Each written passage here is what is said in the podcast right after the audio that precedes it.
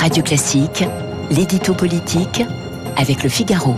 Je vous ai dit tout de suite, c'est vraiment tout de suite. Bonjour Guillaume. Bonjour Renaud. Guillaume Tabar pour l'édito politique. L'abstention vote Macron a lancé euh, Jean-Luc Mélenchon lors de son discours de rentrée en prévenant que c'est l'abstention des milieux populaires qui euh, pénalise la gauche. A-t-il raison de dire ça Guillaume? Bah Écoutez, il fait un constat électoral juste dans la mesure où c'est vrai que les catégories populaires euh, s'abstiennent traditionnellement plus que les catégories dites favorisées.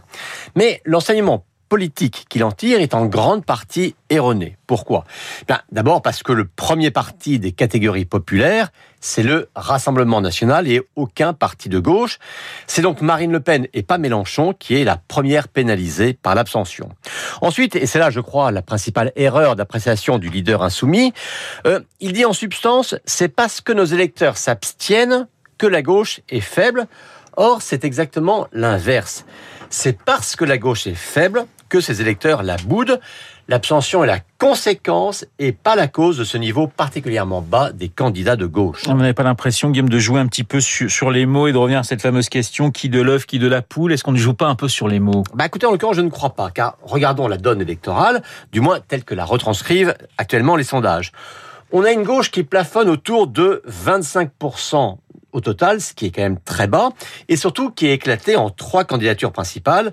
Euh, celle de Jean-Luc Mélenchon donnée autour de 10%, celle d'Anne Hidalgo bientôt officielle entre 6 et 8% selon les instituts, et puis celle des écologistes, hein, on saura dans un mois s'il s'agit de Yannick Jadot, Éric Piolle ou Sandrine Rousseau, euh, donnée au même niveau. Ajoutez à cela la candidature déjà déclarée du communiste Fabien Roussel et celle annoncé samedi prochain d'Arnaud Montebourg, et on voit bien qu'aucun d'entre eux n'atteint le seuil permettant à la gauche d'être un acteur crédible de la présidentielle.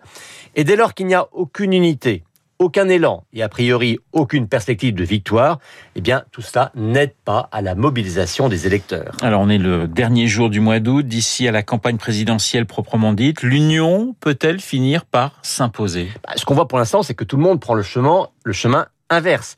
Souvenez-vous, hein, il fut un temps où Mélenchon rêvait de faire l'union avec les écologistes. Puis ce furent Olivier Faure, le patron du PS, ou Yannick Jadot, euh, qui envisageaient une candidature unique des écologistes et des socialistes. Tout cela n'a pas été bien loin et aujourd'hui, plus personne n'en parle. Chacun est reparti dans son couloir et c'est même compliqué à l'intérieur de chaque couloir. Euh, EELV organise sa primaire qui favorise le discours le plus radical plutôt qu'un discours d'ouverture.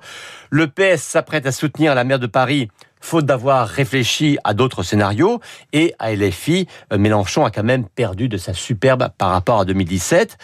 Alors c'est un peu une logique infernale en politique, mais c'est ce dont la gauche aujourd'hui est victime. C'est la dynamique qui favorise l'union et c'est la faiblesse qui pousse encore plus à la fragmentation. L'édito politique signé Guillaume Tabar tout de suite.